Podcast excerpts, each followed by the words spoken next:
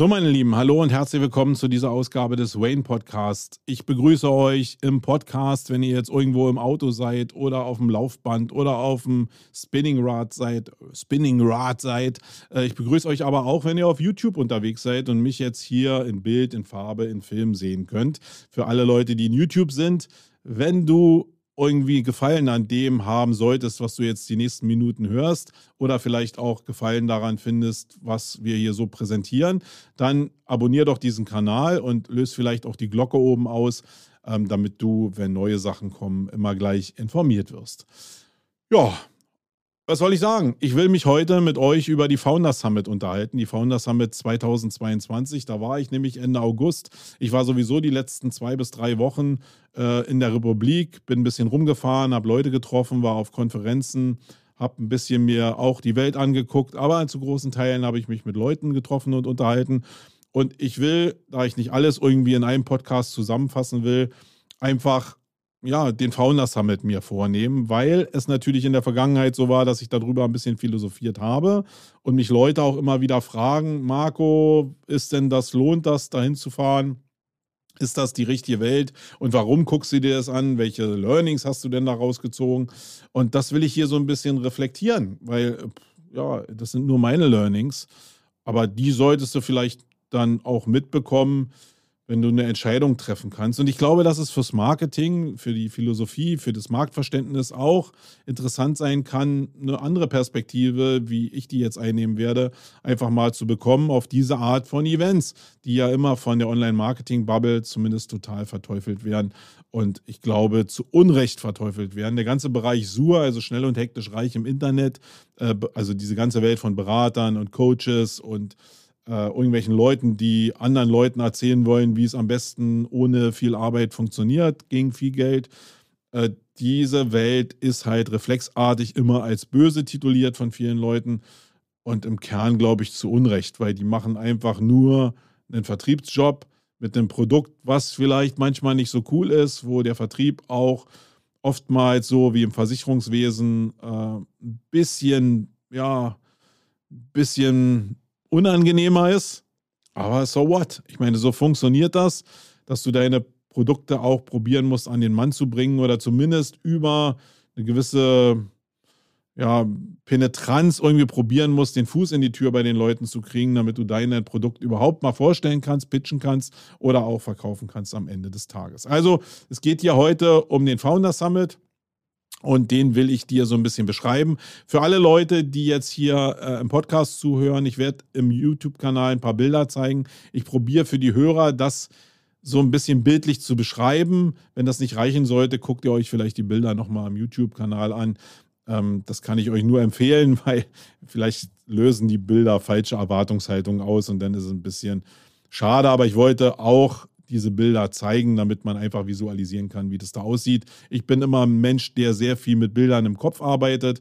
Und wenn ihr genauso seid, dann seid ihr ja davon abhängig, dass ich die Bilder von, also vom Real Life zeige, damit ihr auch nachvollziehen könnt, was ich denn da einfach labere. Also, lasst uns mal starten. Ich habe ja im Vorfeld schon darüber berichtet, was die Founder Summit eigentlich ist, nämlich eine große ja, Messe, Konferenz, äh, Event, was sich mit diesem Thema Personal Branding, mit dem Thema Marke, mit dem Thema Entrepreneur äh, und Selbstständigkeit beschäftigt, aber auf einem Level, was schon sehr in Richtung ja, dieser Personal Brand Leute geht, in Richtung Coaches geht, in Richtung Berater geht. Und das ist diese Welt von schnell und hektisch reich irgendwie, die bei vielen Leuten reflexartige Unannehmlichkeiten erzeugt, die aber da ist. Und ähm, die auch ihre Berechtigung hat, muss ich sagen. Äh, da komme ich aber gleich nochmal zu und erkläre das noch ein bisschen. Ich will einfach eine Perspektive reinstreuen. Ich habe als Veranstalter natürlich einen Blick auf die ganzen Events, die da draußen sind, zumindest die, die ich beobachte.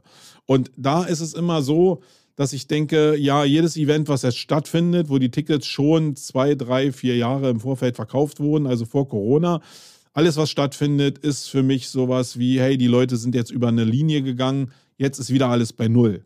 Ja? Weil vorher läufst du mit dieser Schuld rum, dass du Ticketeinnahmen hast und du bei vielen Leuten, keine Ahnung, ob die die Kohle noch haben oder nicht haben. Äh, ich glaube, das ist eine ziemlich schwierige Zeit für die Veranstalter da draußen. Und dass die Events jetzt zu großen Teilen so voll sind, liegt ja genau daran, dass die Tickets schon in 2019, 2020 vor Corona verkauft wurden. Und jetzt jeder Teilnehmer, wenn dann dieses Konzert oder die Veranstaltung stattfindet, entscheiden muss, lasse ich jetzt mein Ticket verfallen oder gehe ich trotz Corona doch dahin. Ähm, ja, das ist die Entscheidung. Und ich glaube, viele Leute wollten sowieso dahin, wollen das Ticket nicht verfallen lassen und nehmen es dann mit Corona nicht mehr so genau. Und viele verdrängen sowieso Corona, weil das einfach in der ganzen Welt, wie sie jetzt gerade abläuft, eine Last ist, die jetzt mit den Gefährdungsraten, die jetzt Corona auch hat, kein Mensch mehr haben will. Ja, also ich gucke als Veranstalter sehr genau hin, was die ganzen Leute da so machen, beobachte auch den Markt sehr stark und überhaupt nicht aus der Perspektive, dass ich sage, ja, yeah, da ist jetzt einer irgendwie abgeraucht, sondern weil ich schon genau mich in die, in die Position reinversetzen kann von den anderen Veranstaltern. Und im Kern freue ich mich für jeden, der es überstanden hat. Und dazu zählt auch ähm, der Robin Söder, der 2019, als ich das erste Mal auf dem Founder Summit war, einen grandiosen Job gemacht hat. Fünf bis 7000 Leute in so eine Halle zu bekommen, mit dem Rahmenprogramm, mit den Speakern, pff, da kann man überhaupt nichts sagen. Das war eventtechnisch wirklich ähm, sehr, sehr cool. Nun ist es so gewesen, dass ich in 2019 auch meine Tickets hier damals für das Team gekauft hatte und wir jetzt auch, wo das Event wieder stattfinden sollte, gesagt haben, na natürlich gehen wir dahin. Ich wollte auch den Leuten, die jetzt hier arbeiten, äh, die noch nicht da waren, auch die Möglichkeit geben, so eine Art von Event einfach mal zu sehen, zu gucken, wie der Veranstalter das aufgebaut hat, wie die Logik von diesem Event ist, wie die Menschen da funktionieren. Das ist ja alles Schulung, das kannst du gar nicht in irgendeinem Lehrsaal oder bei irgendeinem Meeting erfahren, sondern das live vor Ort zu erleben, ist für Eventkaufleute oder ähm, Eventmanager wirklich äh, das Nonplusultra, so sehe ich das zumindest. Und da war im Vorfeld natürlich ein bisschen Spannung drin, weil es kein Programm gegeben hat. Also es gab die Ankündigung, es gab eine One-Pager als Landingpage, wo die ganzen Speaker drauf waren. Es gab aber null Programm, null Timeline, null Ausstellerverzeichnis, obwohl 250 Aussteller avisiert waren und 7000 Teilnehmer, die natürlich irgendwann anfangen müssen, ihre Reise zu planen. Und dazu muss ich ja vielleicht nicht wissen, wann welcher Speaker spricht, aber ich muss doch zumindest wissen, wann fängt es an und wann hört es auf, damit ich meine Flüge, meine Bahnfahrt oder meine Anreise irgendwie planen kann und meine Übernachtung auch planen kann. Äh, und als Aussteller habe ich natürlich auch den Anspruch, dass die Leute, die da als Besucher kommen, vielleicht mit mir im Vorfeld einen Termin machen können. Ähm, und ich habe sowieso den Anspruch vielleicht, dass man mich in irgendeinem Verzeichnis auch findet, wo mein Stand ist, auf welcher Fläche. Ähm, ich glaube, das ist relativ gängig, wie dann Ordnungssysteme sind auf solchen Veranstaltungen mit Messe und mit Konferenzprogramm. Und das war beides bis vor einer Woche vor dem Event überhaupt nicht da.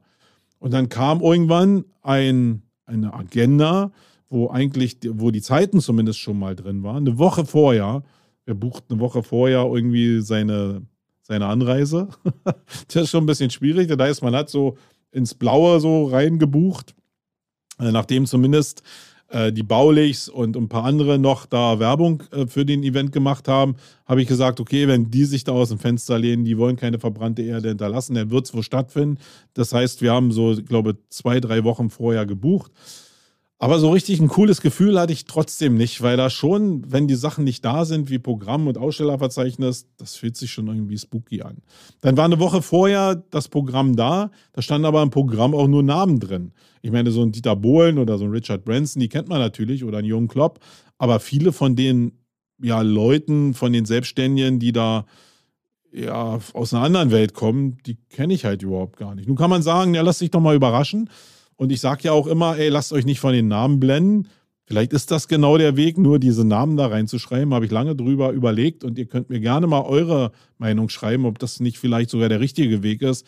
Einfach kein Titel und keine Description und keine, kein Bio äh, für, die, für die Speaker irgendwie anzubieten. Äh, oder ob das vielleicht zu der Orientierung vielleicht doch hilfreich sein kann.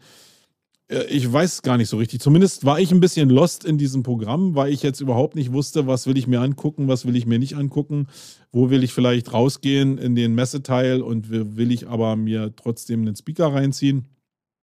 Ich war eigentlich verdammt dazu, die Leute jetzt zu googeln. Jetzt kann man sagen, okay, dann ist so ein Programm ja total passend, weil das auf die Person, zumindest auf die Personal Brand, Direct Type-Ins äh, Type erzeugt, die dann ja ähm, für das Google-Ranking, für die Marke des Personal Brands wieder sehr, sehr positives Signal sind.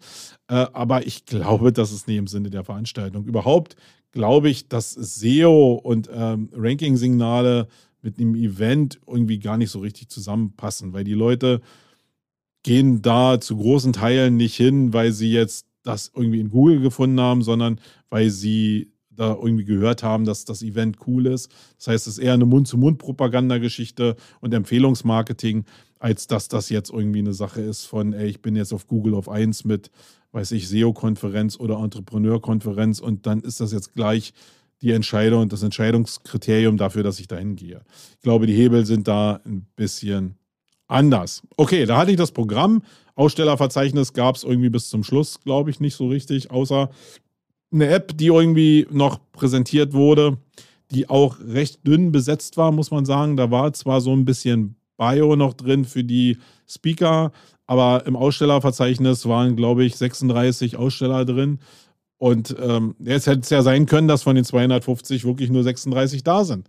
Hätte auch sein können, dass natürlich bei den Speakern wirklich dünne Luft ist und die auch nicht kommen. Hätte auch sein können, dass natürlich ganz viele Teilnehmer nicht kommen. Ich wusste überhaupt nicht, was passiert.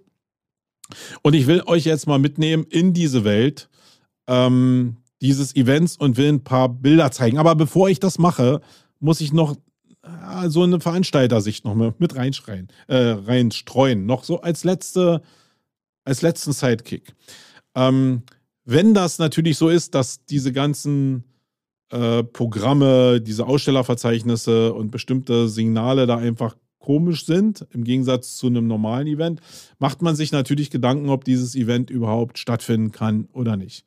Wenn es nicht stattfinden kann oder wenn der Veranstalter brennt wie eine Fackel, weil das Geld meinetwegen gar nicht mehr da ist, so wie es eigentlich da sein müsste, dann gibt es zwei Sachen, nämlich einmal, dass das Event doch noch abgesagt wird in letzter Minute, weil man irgendwie das, was man retten konnte, wie man Geld zusammensammeln konnte, um das Event stattfinden zu lassen, nicht hinbekommen hat. Oder man äußert sich gar nicht nach außen und sagt, dass alles super ist faktisch, indem man seinen Podcast immer weiter sehr emotional promotet und auf der richtigen Linie ist und probiert. Und da liegt eigentlich so äh, eigentlich die die Coolness von dem, wie ich es jetzt im Nachhinein reflektiert habe. Man versucht, Leute ins Boot zu kriegen, die einen faktisch den Hintern retten in finanzieller Hinsicht. Und ich, ich kann völlig aus dem, auf dem Holzweg sein, aber es wirkte so ein bisschen, dass da eine Überforderung da war. Und es wirkte auch in dem Zusammenhang schon, ja, nicht eigenartig, aber es passte irgendwie in das Bild dass in den letzten zwei Wochen noch, glaube ich, zwei Sponsoren reingekommen sind, die eine relativ große Reichweite hatten, die einen relativ großen Push gegeben haben. Nämlich einmal die Deutsche Vermögensberatung, ähm, die dann den jungen Klopp auch noch mit reingeholt haben, was ja auch dazu führt, dass immer noch Tickets verkauft werden, weil das schon jemand ist, der sicherlich reist. Und dann ist noch ein Social Media Tool mit reingekommen, relativ groß, auch mit einem Slot auf der Hauptbühne, ähm, wo man schon vielleicht gedacht hat, naja, vielleicht haben die jetzt die entscheidende Finanzierung gegeben, um den Event stattfinden zu lassen. Äh, vielleicht sind da auch Shares irgendwie rausgegeben worden, egal wie. Das hört sich jetzt so an, als ob ich mich darüber freue, dass das vielleicht im Hintergrund so passiert ist. Ob was nur fiktiv ist, ich habe gar keine Ahnung. Aber selbst wenn es so war, wenn Robin unter Hochdruck gestanden hat und das Ding jetzt wirklich auf der Kippe stand und er es schafft, Sponsoren jetzt in der unter Hochdruck anzusprechen, zu generieren, zu gewinnen und jetzt in irgendeiner Form das zu ermöglichen, dass der Event stattfindet, dann ist das wirklich, wirklich cool. Ja? Und dann kann ich nur dazu gratulieren, weil nach dem Event ist wieder alles auf Null gesetzt dann fangen wir wieder von Null an und nirgendwo anders wollen wir in der Eventbranche ja hin, dass wir eigentlich wieder bei Null anfangen können mit Geschäftsmodellen, die in der Vergangenheit ja sehr, sehr rentabel waren. Ähm, muss man ja nicht verhehlen, dass äh, das ein gutes, skalierbares Geschäftsmodell ist mit den Events. Und da freue ich mich natürlich auch als Teilnehmer, wenn so eine Events in Zukunft stattfinden können, gerade bei so kreativen Köpfen, wie es der Robin ist. Aber wie gesagt, ich kann mich total täuschen. So, jetzt kommen wir mal ein bisschen zu dem Visuellen, weil ich laber jetzt immer über dieses Event und ihr könnt euch noch gar nicht vorstellen, was da eigentlich so stattgefunden hat. Und deswegen springe ich jetzt hier mal in den Eingangsbereich. Ja, äh, für alle Leute, die jetzt im Podcast zuschauen, das ist halt eine Straße, über die ich gelaufen bin. Rechts ist dieses Rhein-Main-Kongresszentrum in Wiesbaden. Ein großer Bau mit so ja, viereckigen Säulen ähm, im Vordergrund. Und was aber viel wichtiger ist für mich als Veranstalter und für euch vielleicht auch, wenn ihr irgendwann mal Veranstaltungen macht, ist, dass man natürlich aus der Ferne schon sehen kann, wo das Event ist. Und das sieht man manchmal, weil da so Menschentrauben davor stehen. Das sieht man aber ganz oft auch, indem viele Fahnen äh, vorhanden sind, indem irgendwie Logos vorhanden sind. Bei manchen Events habe ich auch gesehen, dass äh, irgendwie Kreide gesprüht wurde auf den Gehwegen, auf den Zugangswegen oder dass Aufkleber auf den Wegen geklebt wurden. Äh, auf jeden Fall sollte man von der Ferne schon erkennen, wo man hin muss. Das ist, glaube ich, so eine Sache, den ersten Effekt, den so ein Event erzeugen muss, der war da geglückt. Der war auch so wie 2019. Das heißt, hier wurde sehr stark mit Fahnenmasten gearbeitet. Äh, man hat ganz hinten am Eingangsbereich schon einen amerikanischen Schulbus gesehen, diese gelben Busse, kennt ihr sicherlich. Ähm, und das war in 2019 auch da. Das war aber im Gesamtbild natürlich so ein Marker, also gelb zu einer grünen Wiese im Vorbereich oder zu Beton, fällt halt optisch auf. Das heißt, du weißt genau, wo du hingehen musst.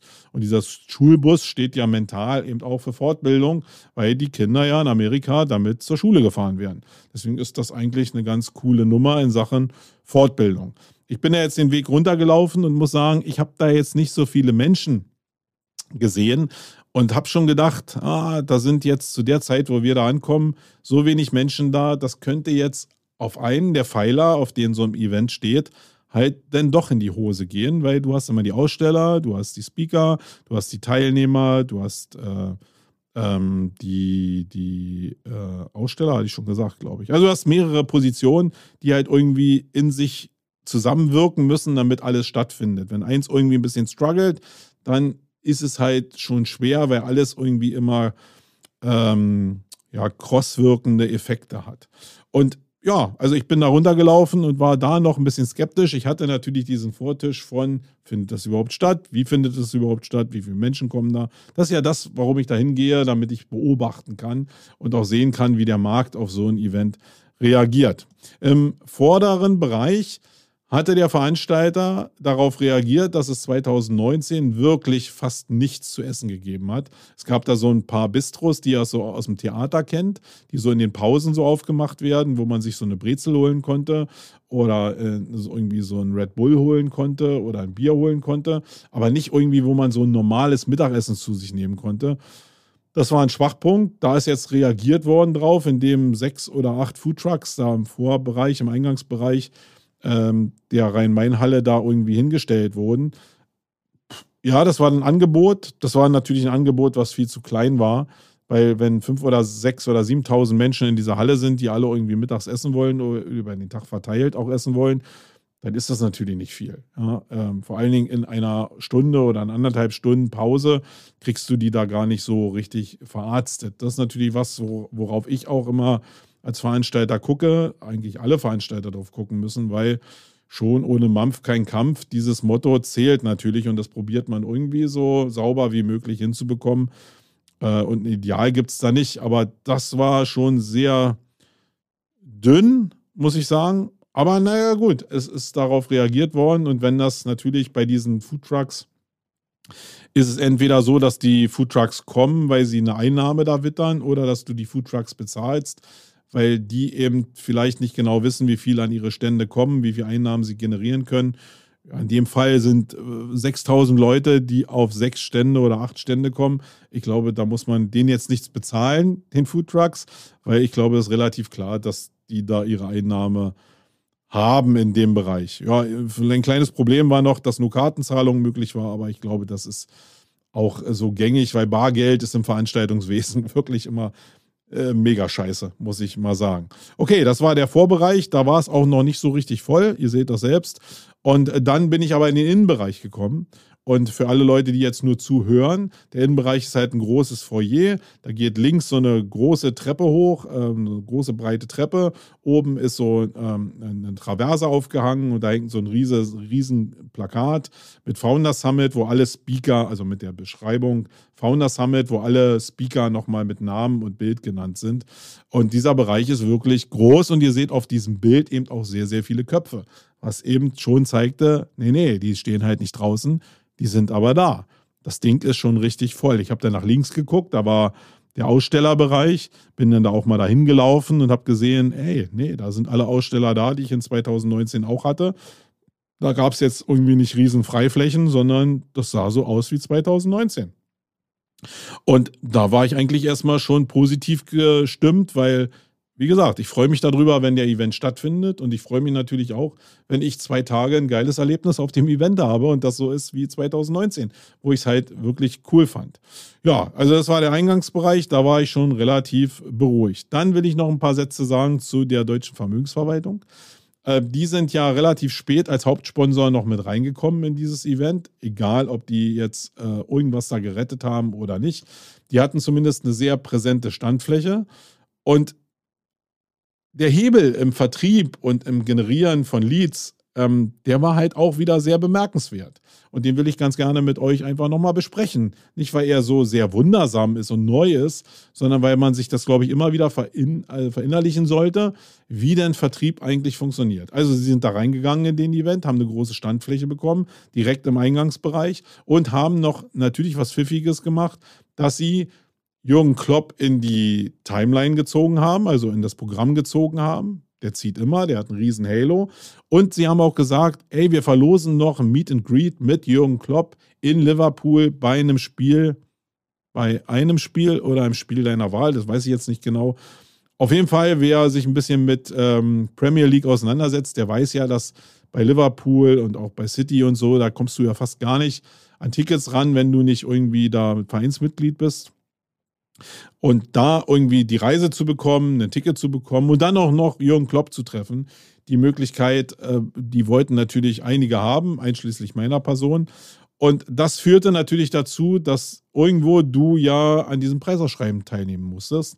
Und dazu musstest du Karten ausfüllen, die nur an diesem Stand gelegen haben, die du in einen Topf dann reinschmeißen musstest, die aber immer von Hostessen ausgegeben wurden, die dich dann natürlich irgendwie mal befragt haben dazu, wie denn deine Definition von Vermögen ist, wie denn dein Einstellungsverhältnis ist, was du so machst und dich dann in so natürlich ein Gespräch verwickelt haben. Und da war sehr interessant, wie die Art des Gesprächs war. Also der eine Teil ist, hey, die, die Leute haben Kontakt gesucht, Kontakt gekriegt über dieses Preisausschreiben, weil die Leute eben persönlich diese Teilnahmezettel ausgeteilt haben und auch den Teilnehmern dann persönlich nochmal gezeigt haben, wo diese ohne ist, wo diese Teilnehmerkarten reingesteckt werden können. Und auf dem Weg dahin hat man schon gemerkt, hey, das sind nicht nur Leute, die einfach nur aus testmäßig angeheuert waren, sondern die natürlich auch einen knallharten Vertriebsauftrag hatten und die dir dann auch erzählt haben, was die Definition von Vermögen ist. Und das fand ich sehr interessant, weil ich erwartet hätte, dass Vermögen halt so Vermögen von reichen Leuten ist, die mehr haben, als sie ausgeben können. Aber das war gar nicht die Definition von der deutschen Vermögensverwaltung, sondern die ähm, Definition war, dass du ein regelmäßiges monatliches Einkommen hast aus stabilen Verhältnissen. Und da geht es überhaupt gar nicht um die Höhe. Und das ist ja mega pfiffig, weil damit ja der ganze Mittelstand eigentlich oder der ganze, eigentlich alle, die nicht in Armut leben, damit ja erreicht werden können. Und da jeder 50 Euro monatlich Sparvertrag irgendwie verhökert werden kann in dem Bereich. Und verhökert ist jetzt so, hört sich so unanständig an. Faktisch sollten ja gerade die Leute, die wenig haben, auch darüber nachdenken, dass sie zumindest einen Teil weglegen, weil auch die irgendwann mal in Rente gehen und irgendwie selbst vorsorgen müssen. Das ist natürlich viel komplexer, aber sich gar nicht damit zu beschäftigen, ist natürlich auch blöd. Aber Vermögen ist immer damit, auch in meinem Mindset war das immer damit verbunden, hey, das ist mehr, als ich ausgeben kann. Äh, und das ist halt in deren Definition gar nicht so. Und das fand ich schon sehr, sehr spannend. Also diese beiden Felder, Vertrieb, Leadkette, weil du, also Leadkette muss ich nochmal aufklambüstern, bei der Teilnahme an dem Preisausschreiben willigst du natürlich ein, in den Newsletter-Verteiler mit reinzukommen Und ähm, ja, da musst du dich natürlich aktiv, kannst du dich da wieder austragen, aber erstmal bist du drin. Wenn jetzt hier irgendwie 6000 Leute da waren, davon haben vielleicht 4000 Leute teilgenommen, ja, dann hast du 4000 Leads gemacht. Die können ja nachher in deiner, in deiner ähm, E-Mail-Liste schon hochproduktiv sein und für Umsatz sorgen. Das kann schon natürlich gut funktionieren. So, dann hat man draußen gewartet und dann gab es so einen kleinen Vorfall dass die Leute schon in den Hauptsaal gelassen wurden, obwohl der Hauptsaal noch gar nicht auf war. Ich weiß nicht, wie das so technisch zustande gekommen ist. Das passiert halt mal. Ist halt sehr, sehr unangenehm für den Veranstalter, wenn die Leute alle reinströmen und du die nochmal, und wir reden jetzt nicht von 20 Leuten, sondern von 5000 Leuten, du die nochmal bitten musst, nochmal vor die Tür zu gehen und zu warten. Das ist halt ein bisschen tricky. Nicht mal für die Teilnehmer, weil wieder rauszulatschen ist jetzt nicht so schwierig. Ähm, aber es ist ein sehr unangenehmes Gefühl, weil du als Veranstalter ja gar nicht weißt, ob du die Leute wirklich rauskriegst oder ob das jetzt hier einfach so im Fiasko endet, weil du hast sie ja jetzt rausgeschickt, weil irgendwas noch nicht so richtig funktioniert oder weil du eine Erwartungshaltung, Erwartungshaltung an deine eigene Show hast, die die Leute noch nicht sehen sollten. Keine Ahnung, woran es lag, aber äh, den Moment fand ich aus so äh, projektierter Veranstalter-Sicht äh, sehr, sehr unangenehm äh, da werde ich auch in Zukunft selbst drauf achten, weil so ein Problem hatten wir im Kleinen bei der Campix auch das ein oder andere Mal. So, dann ist man reingekommen und jetzt seht ihr hier die Bühne. Das ist natürlich für die Podcast-Hörer jetzt ein bisschen schwierig. Alles ist so in Blau gehalten. Es sind eine Menge Lichter da. Es sind drei große Leinwände, die bespielt werden. Das war in der Vergangenheit, kann ich mich erinnern, waren das zwei große Leinwände. Jetzt ist aber, äh, die waren auch ein Stück tiefer gesetzt. Die sind jetzt ein bisschen höher. Es ist wirklich ein sehr, sehr großer Raum, sehr, sehr große Halle. Ich würde mal sagen, so zehn Meter hoch ist der Minimum. Die hatten aber auf der rechten Seite so einen, ja, so einen Rugby-Helm, wo die Leute äh, reingelaufen sind, auf die Bühne gekommen sind mit viel Licht und mit viel Nebel. Und der stand halt da, der hatte eine gewisse Höhe und deswegen musste man die Leinwände über diesen, äh, über diesen Helm setzen. Und dadurch war, war es ein bisschen anders als 2019, aber völlig egal. Es war ein cooles Bühnenbild und darauf kommt es ja an. Es war auch begleitet von sehr cooler Musik, von sehr viel Bässen. Du warst also sofort drin in irgendwie in einer anderen Welt. Und ich glaube, das ist ja eine Sache, die ich zumindest immer sehr spannend finde, dass man in so eine, ja, in so ein, jetzt sagt, okay, man ist fünf, sechs, sieben, acht Stunden woanders, irgendwie in so einer Erlebniswelt. Und das ist, glaube ich, ein USP, den so eine Veranstaltung irgendwie hat. Im Vorfeld ist natürlich so, oder im vorderen Bereich sieht man noch das ist für uns als Veranstalter natürlich immer interessant, so ein FOH, also Front of House, wo die ganze Technik steht, wo auch der Robin gestanden hat, wo man schön beobachten konnte, wie entspannt oder wie unentspannt er war. Das fand ich natürlich super interessant, so rein psychologisch. Aber eigentlich war alles da, wo es hingehört. Und es konnten jetzt zwei super Tage werden. Ähm, er hat ja auch neben tollen Speakern tolle Moderatoren gehabt, zumindest Leute, die man kennt, die Erfahrung haben und wo man die Namen auch kannte, nämlich einmal den Aljoscha Höhn, äh, den man, glaube ich, aus dem Frühstücksfernsehen, aus öffentlich-rechtlich oder privat, weiß ich gar nicht genau, genauso kennt wie die Lina äh, Mogadam, die äh, ja auch aus Funk und Fernsehen relativ bekannt ist. Und so eine Leute auf der Bühne zu haben, ist erstens nicht ganz preiswert, ähm, weil die halt eine gewisse Bekanntheit haben.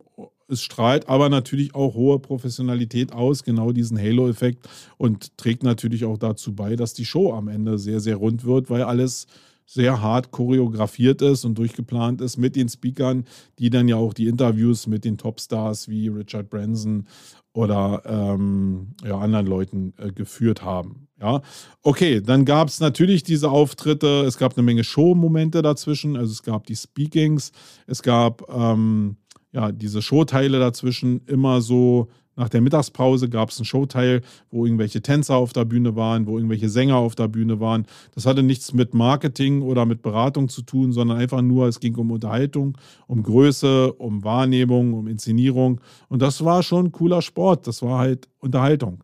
Und das ist halt cool. Aber es gab natürlich auch so Auftritte wie den von äh, Bohlen, der äh, Bohlen dahin zu holen, ist die eine Sache.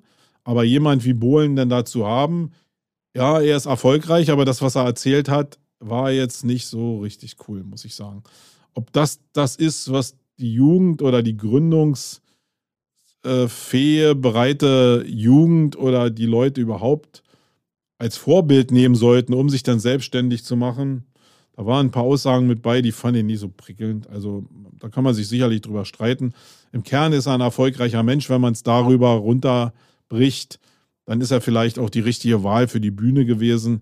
Ich fand es jetzt manchmal nicht so passend. Das sind aber so ethische, moralische Sachen, äh, die, die, sind ja relativ, das ist mein eigen, kann ich mir was verkaufen oder nicht. Was viel wichtiger war, war jetzt als, als Veranstalter und vielleicht für dich auch, wenn du da mal zu anderen Events gehst und das auch erleben wirst vielleicht oder auch deine eigene Meinung zu hast, die du mir gerne mal sagen kannst, äh, war der Auftritt von Richard Branson, der halt nicht live da war, wie es sonst immer so der Fall war, sondern der war zugeschaltet per Videokonferenz. Und das ist jetzt mal eine ganz andere Geschichte. Normalerweise kennen wir das ja so, dass wenn wir über Hybrid reden, es so ist, dass die Teilnehmer äh, zugeschaltet sind, die also zu Hause oder im Büro sitzen und sich in ein Offline-Event oder in eine Location zuschalten. Jetzt war es mal andersrum. Es war eigentlich ein Offline-Event und der Stargast war halt zugeschaltet. Und das ist eine Sache, die fand ich jetzt nicht so prickelnd. Das waren jetzt nur zwei Speaker, also Jürgen Klopp und Richard Branson, die zugeschaltet waren. Und äh, ich will auch gar nicht an dem, also meinen vollen Respekt immer noch dafür, diese Leute erstmal zu kriegen, diese beiden, Jürgen Klopp und ähm, auch Richard Branson, auch wenn das eine jetzt über die deutsche Vermögensverwaltung war.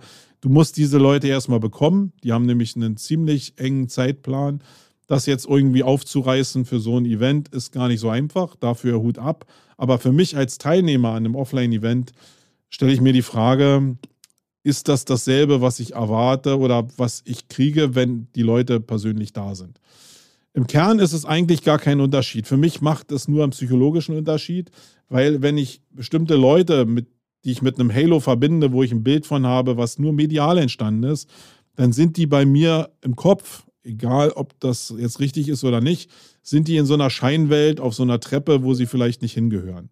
Und wenn ich auf so einem Event bin, dann ist es halt so, dass ich denke, hey, das sind auch nur Menschen. Und das nordet mich und meinen Horizont so ein bisschen ein, was jetzt in dem Fall wieder nicht der Fall war, weil er nicht da war. Das, also dieses persönliche Dasein macht was mit mir.